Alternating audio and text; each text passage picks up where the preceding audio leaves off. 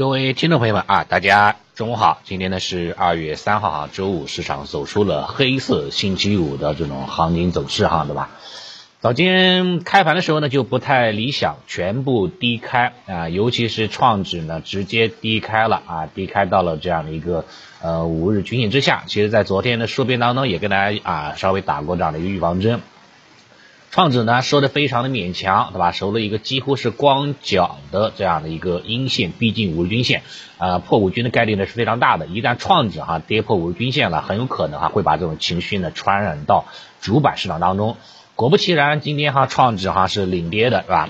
目前的话呢下跌一点五个百分点，啊，沪指呢下跌一点三个百分点哈，是啊，深成指呢也是下跌一点五个百分点了，几大指数哈全部失守失守哈五日均线。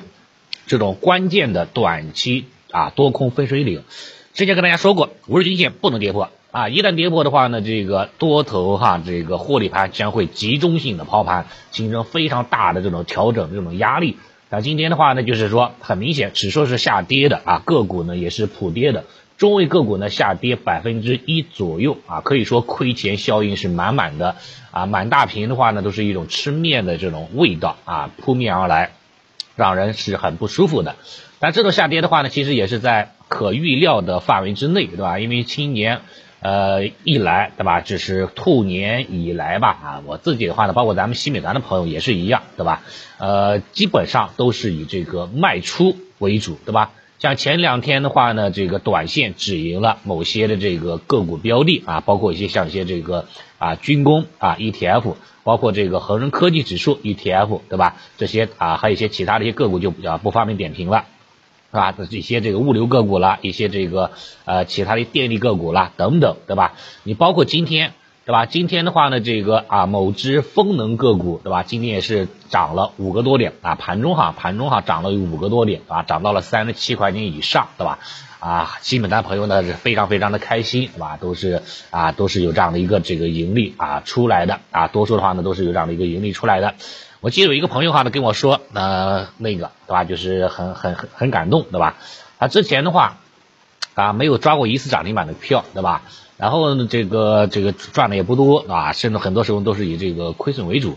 但是这支票哈，这支风能的个股哈，这个让它啊浮盈十二个点啊，真的是打破了它的这个记录了，对吧？是有了第一次啊，是非常啊非常的兴奋啊，非常兴奋啊。所以的话呢，这个对于我们来说哈，对于我自己来说其实还好，对吧？因为一直以来都是以这个减仓为主。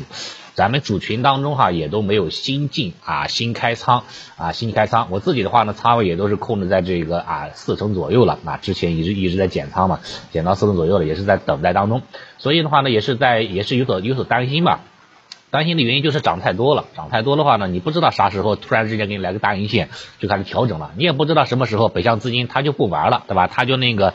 它就不没有那么大的资金来承接了，对吧？你像今天的话就很明显，北向资金的话呢是这个出现了较大的卖出啊，目前的话呢净卖出六十个亿了，对吧？之前哈都是连续的净买入的啊，连续十七个交易日净买入，今年以来买了有一千五百个亿啊，一千五百亿，但今天的话呢是打破了连续十七个交易日净买入的这种传统，开始卖出了。啊，连最后的这个多头呢，今天都有点谨慎了啊，这个对市场的呃影响呢还是还是比较大的啊，还是比较大的。目前来看的话呢，行情哈呢将会哈这个啊回补第一个缺口三二四零这个位置，今天的最低价格哈呢是三二四零点六五，还没有补掉啊，还没有完全补掉啊，缺口是三二四零点二八，还没完全补掉。那补完之后，这个缺口是不是就可以玩了呢？我我觉得的话呢，还是有点操之过急了啊。稳健一点的话，其实要等到补完第二个缺口啊，补到这个三幺九五之后，对吧？回到二十均线这个位置，对吧？三幺九五二十均线附近，在那个位，在那个位置哈，那这个探底，然后呢，再进行这个加仓啊，上仓位是一个比较理想的啊时机。所以我自己哈呢，包括咱们西南朋友哈，也是在等待当中。啊，减仓之后的话呢，也是在等待二十均线，等待这个三幺九五这个缺口之后，第二个缺口之后回补完之后呢，再上仓位了。那上的方向其实也很简单，对吧？其实还是一些这个这个科技成长方向，对吧？像风能、光伏、储能、锂电，对吧？军工、半导体嘛这一类的人工智能，对吧？这些方向依然是可以重要的选择之一。另外一方向啊，像一些食品饮料啦，对吧？新零售了、商业百货，对吧？酿酒了这些大消费方向啊，也是非常非常啊值得去考量的。然后的话，像一些题材方向，对吧？像信创了、数字货币，对吧？像像一些这个其他的这个安全领域，对吧？包包括这个粮食安全，因为下周一下周二，呃，要要要可能要发布这个一号文件，对吧？因啊，因为周五今天没有发布嘛，啊，估计要推迟了，推迟到下周一下周二了。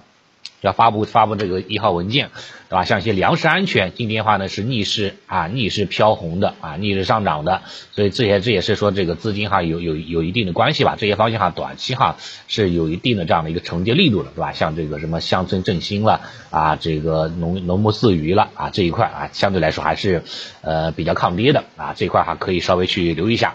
这一说大金融方向，我觉得话呢，券商依然是有机会的啊，券商有有有机会的啊，所以的话呢，这个这个后期的话呢，如果说调整到位了啊，补完缺口之后了，对吧？